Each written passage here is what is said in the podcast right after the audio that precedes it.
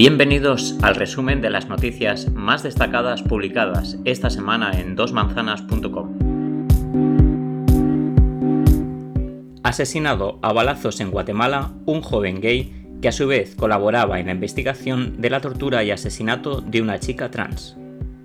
Luis Fernando Reyes, un joven gay de 26 años, ha sido asesinado en Puerto Barrios, en el departamento de Izabal, Guatemala, recibió ocho balazos el 1 de abril por la mañana mientras atendía su negocio de barbería cerca de su domicilio.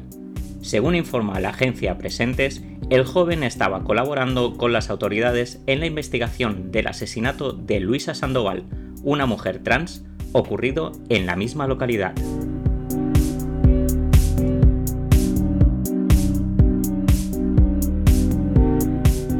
Tras huir de Uganda, un refugiado gay se ahorca junto a la sede de ACNUR en Nairobi.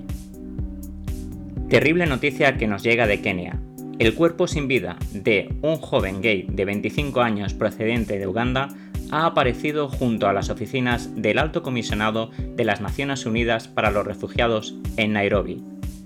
Todo indica a que el joven se ahorcó tras ser agredido por guardias de seguridad y policías al intentar acceder a la sede de la organización que estaba cerrada el pasado lunes de Pascua. El joven había huido de su país de origen en 2017 por la creciente hostilidad LGTB-foba y tenía el estatus de refugiado en Kenia desde hace un año. Su situación era cada vez más desesperada por los recortes en la ya reducida ayuda económica que recibía y por la perspectiva de acabar en un campo de refugiados.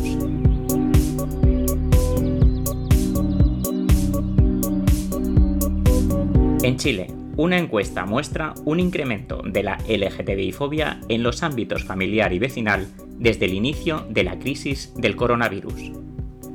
Una encuesta promovida por el Movimiento de Integración y Liberación Homosexual de Chile ha tomado el pulso de las experiencias, opiniones y sensaciones del colectivo LGTBI desde el inicio de la pandemia del coronavirus en ese país.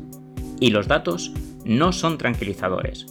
Los episodios de discriminación y violencia, tanto verbal como psicológica o física, registran un aumento, muy especialmente en el ámbito familiar y vecinal, mientras crece la sensación de que el avance de los derechos va a quedar aparcado. Denuncian una agresión homófoba por parte de un vigilante en un mercado de Barcelona. Al Observatorio contra la Homofobia ha denunciado una agresión verbal de carácter xenófobo y homófobo contra D.P un joven de origen ecuatoriano de 28 años por parte de dos vigilantes de seguridad del mercado municipal del Clot. Que sepas que el perro ha detectado que eres maricón, le llegó a espetar uno de ellos. La Fundación 26 de diciembre impulsa la campaña Solidaridad Trans en apoyo a uno de los colectivos más castigados por la crisis del coronavirus.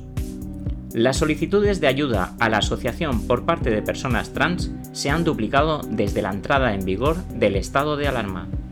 Esta iniciativa pretende dar una cobertura básica en materia de vivienda, comida y productos básicos.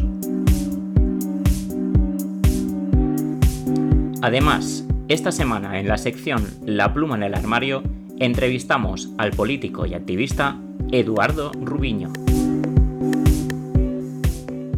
Hasta aquí nuestro resumen de las noticias destacadas publicadas esta semana en Dos Manzanas. Ya sabéis que para poder conseguir información ampliada sobre estas y otras muchas noticias podéis visitar nuestra web dosmanzanas.com. Os esperamos la semana que viene.